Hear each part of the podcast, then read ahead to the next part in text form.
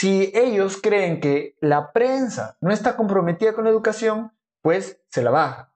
O si lo que están diciendo pues fomenta la desunión o lo que ellos van a decir que son traidores a la patria, ¿no? que están fomentando pues una revolución o que son espías del imperialismo, etcétera, etcétera, lo pueden fundamentar de mil maneras, pues ellos simplemente se lo bajan. No hay libertad de prensa, simplemente lo que nosotros como Estado decidimos que se puede publicar en prensa. Habla, pe varón. Habla, causa. Tú, que hablas de política y religión. Que la pegan de filósofo también. Cumplí la abuela. En redes nomás paras peleando.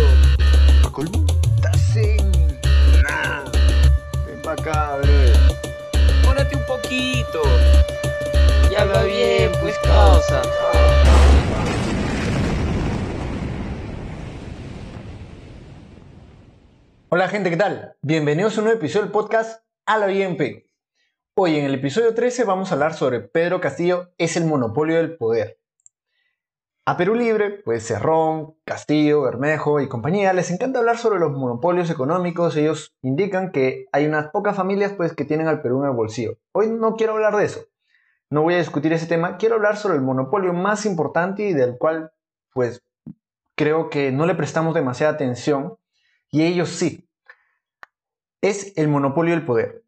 El Estado, en la mayoría de países, tiene un monopolio del poder. Y, esto creo que es bastante verdad y si lo pensamos un poquito es así. No voy a entrar a detalle en eso, pero sí vamos a ver, pues vamos a repasar para aquellos que no saben, en la primera parte del podcast o del video, dichos de ellos, cosas que ellos mismos han dicho en distintos audios o en su ideario o en tweets, cosas por el estilo, donde pues muestran su cara.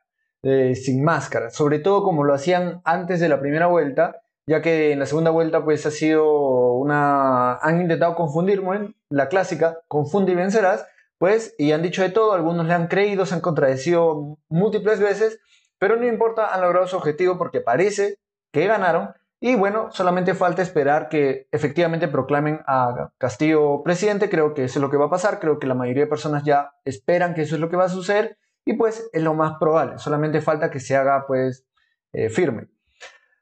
Dicho todo esto, en la primera parte del video vamos a hacer un repaso rápido de varios puntos donde ellos muestran su verdadera cara. Si tú ya estás bastante al tanto de esto, pues has estado consumiendo todo esto en redes sociales, pues te invito a que pases a la segunda parte del video donde les voy a decir qué es lo que podemos hacer, porque si bien en episodios pasados les he indicado pues que tenemos mm, que la constitución nos protege, que no va a ser tan fácil, no va a ser un sí o sí como muchos lo han dicho antes de la segunda vuelta. Si entra Castillo, sí o sí nos volvemos una dictadura y sí o sí nos volvemos Venezuela. O lo que decían al revés de, decían lo mismo de Keiko, ¿no? No, yo voto por Castillo porque Keiko es una dictadura, una corrupta, va a sacar a su padre, va a sacar a Montesinos, va a sacar a todo el mundo y va a imponer su dictadura, va a seguir los mismos pasos que su padre. Pues en ambos casos yo siempre le decía, no es tan obvio, pero es un riesgo y tenemos que tenerlo en cuenta y tenemos que sopesar pues los riesgos. Entonces, yo ahora no les voy a decir que sí va a pasar o no va a pasar, si ya les he pues indicado bastante bien, creo, bastante detalle por qué la Constitución nos protege, pero ahora quiero decirles qué es lo que nosotros podemos hacer aparte de confiar en que la Constitución pues cumpla su papel y que las distintas instituciones de nuestro país nos protejan ante una posible dictadura. Entonces comencemos con el primer audio de, Cerrón, donde pues abiertamente habla sobre que él es un totalitario y que Venezuela eh, o Chávez o la revolución en Venezuela es un ejemplo. Voy a poner todos los audios a velocidad aumentada para no perder mucho tiempo en eso. Lenin Moreno lo traicionó. Lenin Moreno hizo un plebiscito por el cual eh, Rafael Correa ya no puede elegirse y encima lo sentenció. ¿Cuál es el mensaje que nos da Lenin Moreno? Que la derecha va a quedarse en el poder. Va a quedarse en el poder. Entonces, ¿cuál es el mensaje que tiene que aprender la izquierda? Que la izquierda en el poder no tiene que ir a quedarse en el poder. Y eso es lo que ha hecho Venezuela. Ha ido a quedarse en el poder. Porque la derecha aquí en el Perú ya lleva 200 años de gobierno. Entre ellos ha habido un lapso de un gobierno nacionalista bastante loable, pero no un gobierno socialista. Entonces, esa es una lección que nos queda a los izquierdistas de estas generaciones y a los más jóvenes que van a venir, que en la teoría del poder uno va a quedarse y se defiende con el último rasguño hasta mantenerse en el poder. Y es por eso que sacar a la derecha no es un trabajo sencillo en el Perú, porque ellos tienen múltiples mecanismos de cómo mantenerse. Y decir que la democracia en un país muy bien, ahí claramente dice tres cosas muy rescatables. Uno, que Venezuela es un ejemplo. Él habla siempre sobre Fidel y Venezuela, pues de ser ejemplos a seguir. Segundo, habla de que son socialistas. Y tercero, dice que pues nos tenemos que quedar en el poder y pelear hasta la última consecuencia, hasta que lo logremos sí o sí. Lo cual quiere decir que el fin justifica los medios y se va a tener que hacer lo que sea con tal de lograr el objetivo. Que no hay nada que esté pues fuera de consideración de acciones que se puedan tomar para lograr este objetivo. Pasamos al de Bermejo, que es muy similar. Nosotros no podemos estar en, las, en los mismos caminos que, que Nuevo Perú y, y ellos. Nosotros lo dijimos con claridad, nosotros somos socialistas. ¿no? Y nuestro camino de nueva constitución es un primer paso. Y nosotros, si tomamos el poder, no lo vamos a dejar, ¿no? Con todo el respeto que se merecen ustedes, pelotudeces democráticas, preferirían quedarnos para, para instaurar un, un, proceso revolucionario en el Perú. ¿no? Así. Y nosotros no vamos a bajar nuestras banderas ni caragua, ¿no? O sea, nosotros no vamos a aceptar que ustedes nos vengan a imponer su bueno, y sí, después dice, pues nosotros vamos a hacer, vamos a no bajar nuestras banderas y si nos va mal, pues que nos vaya mal con nuestras banderas. Y comienza diciendo lo mismo que Cerrón, ¿no? So, somos socialistas. Y lamentablemente, ya lo dije en el último video, el socialismo la gente cree que es una versión bonita o buena o, moral sobre el comunismo. No lo es. Y ya en un próximo video voy a entrar más a profundidad en la ideología de qué es el socialismo para que se entienda con ni siquiera contextos pues, de, de, gente que piensa como yo, libertaria, porque de derecha no se podría decir exactamente que soy. Entonces, pero de gente libertaria, no, sino de los mismos textos de ellos, de las mismas palabras de ellos. La mejor forma de hacer ver quiénes son estas personas de verdad, estas personas con esta ideología, es con sus mismas palabras. Ellos mismos se meten, eh, como dice la frase, el pez muere por la boca. Entonces, obviamente quieren mantenerse en el poder y ellos lo han palabreado para salir del paso, pues diciendo, no, lo que nos referimos es que se mantenga la ideología de izquierda. Ellos dicen, 200 años la derecha está en el poder, ahora tiene que estar, pues, no sé, 200 años o más, infinito, de izquierda. Esto quiere decir que no, no creemos que Perú Libre o Cerrón o Castillo van a estar, pues, perpetuarse en el poder. No, nosotros nos referimos a que la izquierda tiene que, como ideología, perpetuarse en el poder como lo ha hecho la derecha. Eso es lo que ellos dicen. O como la han intentado barajar. Pero obviamente, o sea, ninguno de nosotros hemos nacido ayer y no, no, no sé qué dedo quieren que nos chupemos. Dicho esto, sigamos al último video donde hace unos días, eh, pues eh, Castillo hablando justamente a gobernadores regionales y, personas de, del rubro regional. Y los invoco a todos y cada uno de ustedes, que así como hemos llegado a esta altura, políticamente, democráticamente, no vamos a cambiar de lenguaje, no vamos a cambiar de mensaje, sino más bien pido a ustedes regionales sean los primeros convocados para que participen en la próxima Asamblea Nacional Constituyente, para que en una, en una constitución que así lo diga el pueblo, ustedes, juntamente con el pueblo, la educación sea un derecho fundamental, la salud sea un derecho constitucional. Basta de lucrar con la salud, basta de lucrar con el... Bueno, ahí como dice, se reafirma en que la primera acción de Pedro Castillo, si entra a Palacio de Gobierno, pues va a ser llamar a una asamblea constituyente. Entonces todos están en la misma página, eh, nada, no se han separado ninguno del otro. Veamos algunos tweets rápido. Acá, Vladimir Cerrón, Asamblea Constituyente es un compromiso irrenunciable de Perú Libre y el gobierno. Luego, la constitución de Fujimori puso candados para que nunca haya Asamblea Constituyente. Al menos eso es cierto. Y ahí está reconociendo que en la constitución no hay forma de llamar una Asamblea Constituyente. Si quieren saber más sobre la Asamblea Constituyente, pues acá les voy a poner un link a, otro video donde entro más a detalle de la Asamblea Constituyente, para que el pueblo no tomara decisiones ni cuestionara el latrocinio y con ello pensaron perpetuarse en el poder, la nueva constitución debe prohibir todo intento de perpetuación política. Eh, lo cual es contradictorio, porque ellos hablan de perpetuarse en el poder literalmente, ¿no? Entonces, sigamos con el siguiente. Acá se ve claramente, es el tweet fijado pues, de, de Cerrón, donde se muestra que Castillo y Cerrón pues siguen juntos y que no se han separado como, como muchos lo creen o lo piden. Acá después Guillermo Bermejo, pues, mostrando las planillas para el juntado de firmas, porque ellos lo que quieren hacer es juntar más del 10% de votantes eh, hábiles, ¿no? Eh, electores hábiles, para pues no tener que, eh, tener que, para no tener que pasar el Congreso, que, para que no necesiten votar en el Congreso que se haga un referéndum para una asamblea constituyente. Lo siguiente, acá Guillermo Bermejo diciendo no tuvieron capacidad para recolectar firmas para sus partidos y nos van a enseñar cómo llegar al referéndum por asamblea constituyente. Por este tema no hubo unidad de las izquierdas porque mientras los caviares apostaban por la agenda USAID, nosotros por la constituyente. Entonces, ahí está hablando de que él justamente lo que les he mostrado antes, que ya está Bermejo pues movilizándose para recolectar las firmas necesarias, pues para poder, eh, sin tener que pasar por el Congreso, hacer un referéndum donde la gente vote por una asamblea constituyente o no.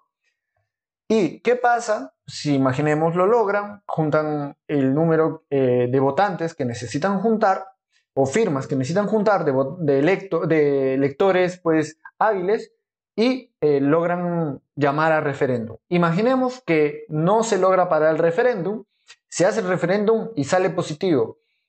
Incluso en esa situación no todo está perdido porque existe la acción de inconstitucionalidad que podríamos pues llevar a cabo en ese momento. Lo vamos a ver luego un poco más a detalle ese punto. Luego quiero repasar rápidamente algunos puntos del plan Cerrón. Entonces, acá tengo unos puntos apuntados, por ejemplo, súper importantes eh, y que más en un futuro pues veremos más a detalle sobre la ideología, pero Acá lo podemos ver rápidamente. Acá dice, la izquierda socialista no renuncia a la riqueza, pero esta debe ser social, no individual ni grupal. ¿Qué se refiere por riqueza social? Acá dice, la tasa de crecimiento que no pretende hacer vivir un falso paraíso no es el mejor indicador de un modo de producción porque esta puede aumentar, pero a la vez incrementar la pobreza, o sea, que todos se lo quedan unos pocos, ¿no? Por último, dice acá, podemos vender todos nuestros recursos sin dejar nada al Estado. Podemos permitir la explotación y mejorar la tasa de crecimiento, pero no el bienestar social. O sea, Acá indica pues que justamente eh, se lo llevan unos pocos y el Estado y los pobres pues cada vez son más pobres. ¿Y por qué se eh, dice social? ¿no? Acá es un poco raro, ¿no? Se pensaría que se... No, no está diciendo a qué se refiere con social.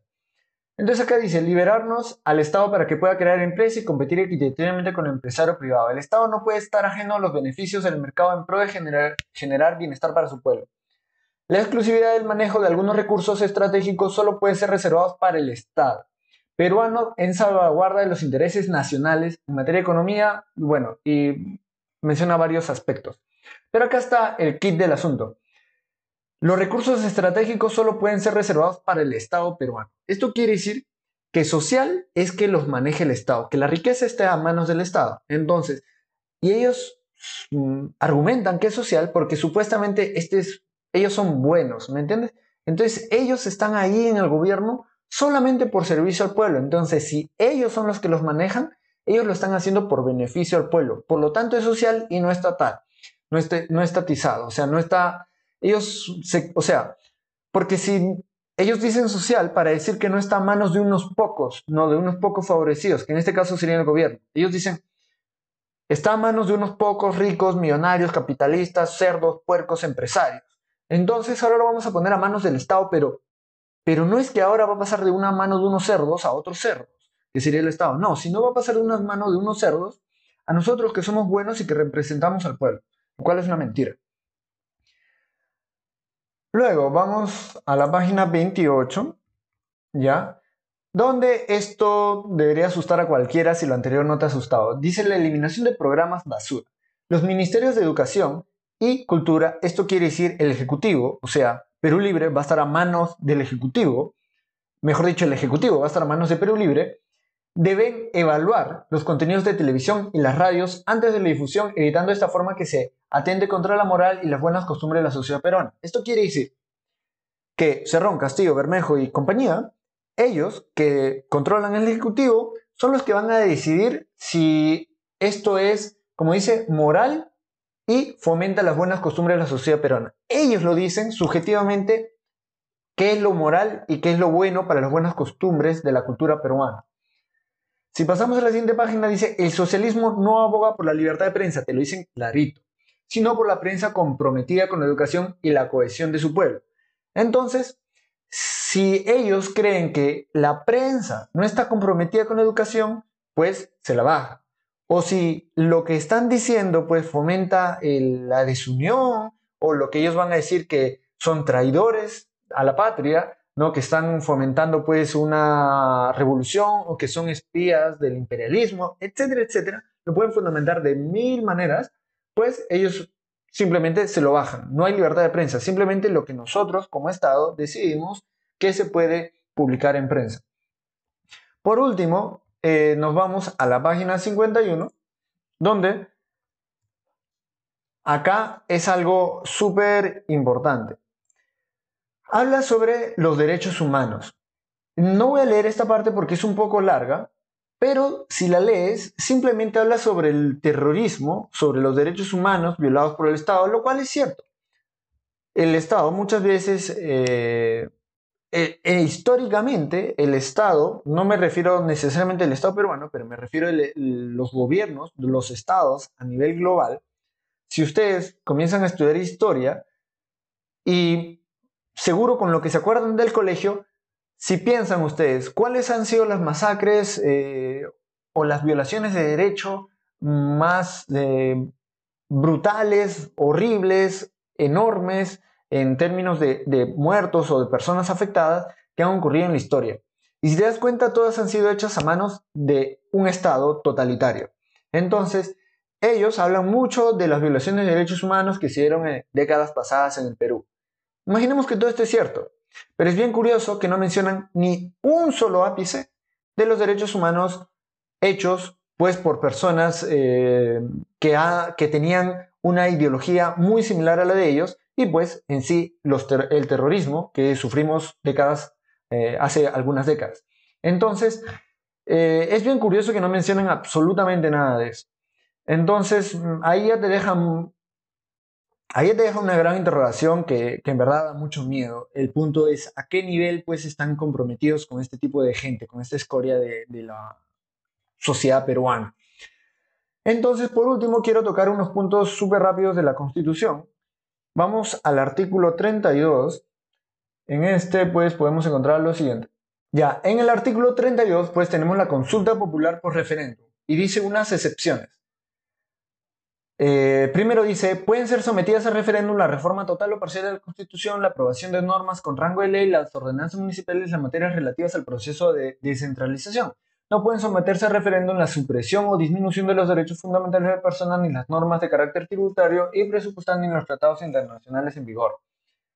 Entonces, acá, si tú quieres cambiar la Constitución de, de forma total, tú lo puedes hacer sin tocar algunos puntos, que en este caso sería pues la disminución de los derechos fundamentales de la persona o las normas de carácter tributario y presupuestal, ni los tratados internacionales. El tema que ellos necesitan hacer la Asamblea Constituyente porque ellos quieren violar justamente todo eso que indica que no se puede someter a referéndum.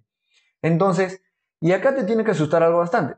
Si bien a mí no me gusta la Constitución, a mí me encantaría cambiarla y es algo que creo que deberíamos hacer como personas que tenemos ese poder. Más adelante vamos a ver esto sino que eh, el punto es que eh, hay algunas cosas que sí debemos tener mucho miedo que las cambien, y es sobre todo la parte de derechos fundamentales, como hemos dicho, por ejemplo, la libertad de prensa.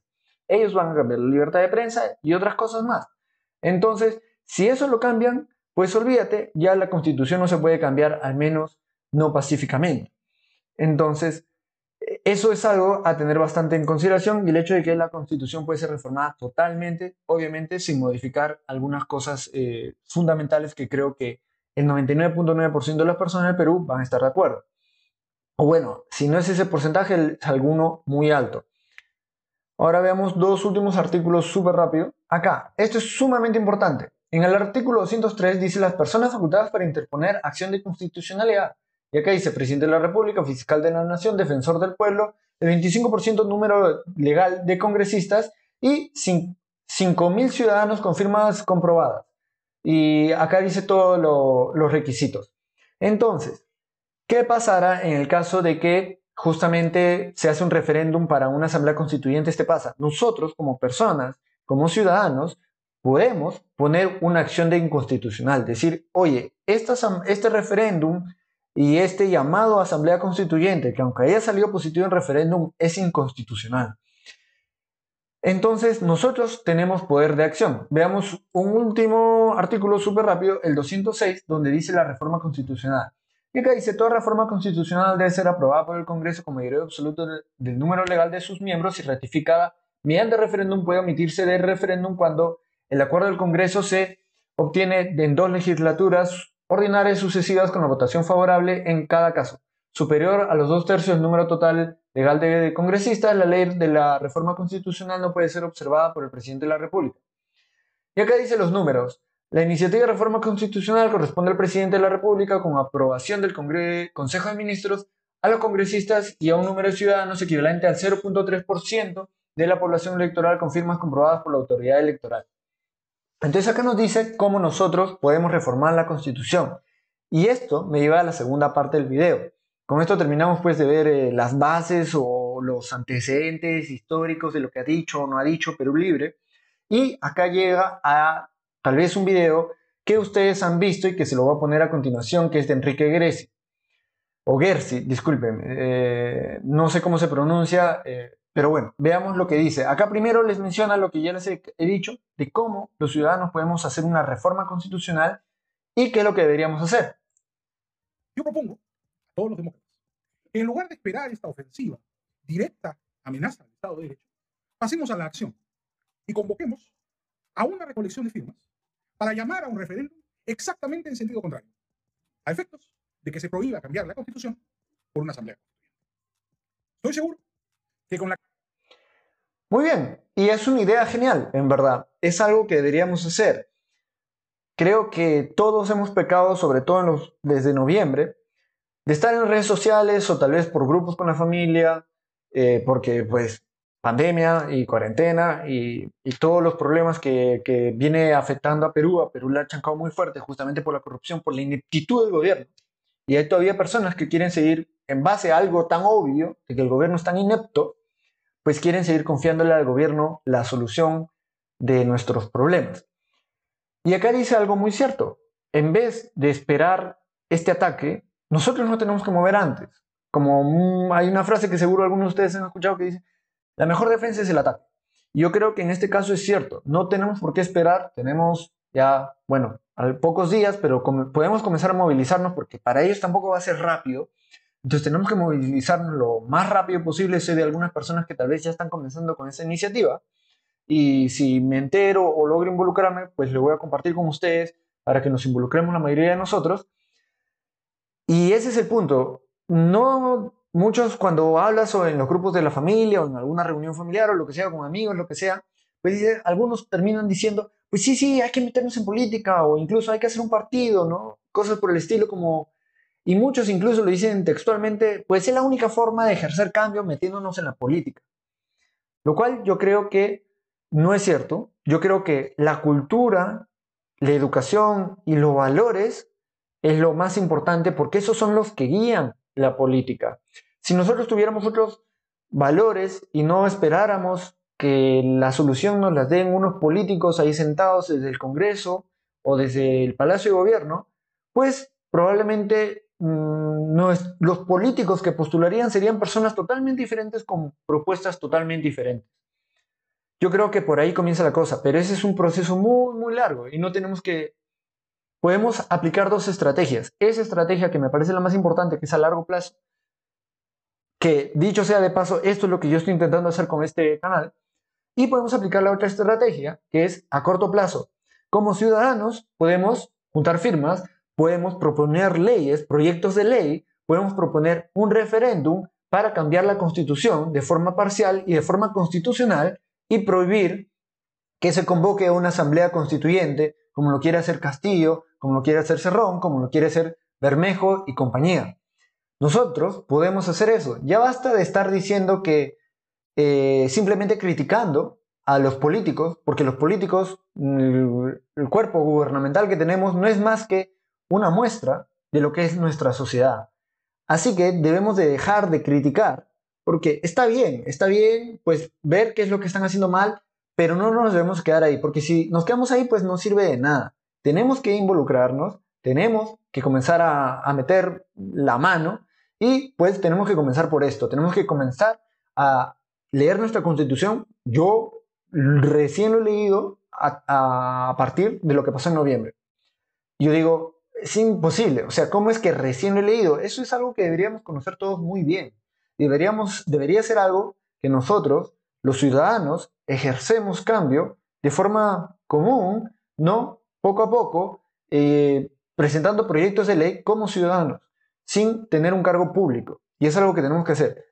Apenas tenga más información sobre esto, o logre involucrarme, pues porque sé que hay gente que se está moviendo, al menos es lo que he escuchado por ahí, es lo que he consultado, me he puesto en contacto con algunas personas, pues por las redes sociales, ya que tenemos todas estas herramientas en nuestra mano, pues eh, que sí hay personas que supuestamente están llevando este proyecto hacia adelante. Entonces, eh, no nos quedemos de brazos cruzados, si podemos apoyar eh, firmando, si podemos apoyar pues con ideas, si podemos apoyar difundiendo, hagamos lo que podamos hacer y no solamente confiemos en que algún político saldrá a salvarnos o que solamente metiéndonos en la política de acá 20 años, cuando tengamos 50, 40 yo qué sé cuántos años, pues vamos a, a poder hacer algo por el país metiéndonos en la política. Yo creo que no es necesario y yo creo que de hecho es la forma más ineficiente. Yo creo que como ciudadanos podemos hacer mucho, mucho más de lo que nos imaginamos si nos organizamos como hemos visto, ni siquiera una pandemia ha podido parar al mundo, el mundo ha seguido adelante, tenemos herramientas profundamente poderosas y no estamos usando ni la mitad de la capacidad de las herramientas que tenemos en nuestras manos, ni la capacidad que tenemos nosotros. Entonces, les invito a ustedes y a mí mismo a que no sigamos dormidos en nuestros laureles, pues nos involucremos sin tener que esperar a tener un cargo público para hacerlo, o creyendo que esa es la única forma. Hagamos algo más que hablar por grupos de WhatsApp o grupos en la familia o en reuniones familiares y pues eh, metámonos ahí a, a trabajar en política como ciudadanos, como electores hábiles que somos. Entonces, para recordarles, simplemente este podcast lo pueden encontrar en Spotify, también lo pueden encontrar en YouTube y lo pueden encontrar en Instagram. En Spotify, pues como a la bien P, igual en YouTube, a la bien P y en Instagram como alabienp.podcast. Entonces, sobre todo en Instagram, pues intento poner pequeños extractos para que los puedan compartir. Y también en YouTube pongo eh, pequeños extractos eh, del podcast para que puedan compartir y así pues sea más fácil compartir un pequeño extracto más que un podcast de 20, 30 o una hora. Entonces, siempre intento hacerlos súper resumidos y al final termino yéndome mucho más del tiempo que yo tenía planeado. Pero bueno, más adelante voy a estar metiendo más ideología, pues compartan. Y muchas gracias por haber llegado, si has llegado hasta el final del video. Y nos vemos en el próximo video. Hasta luego.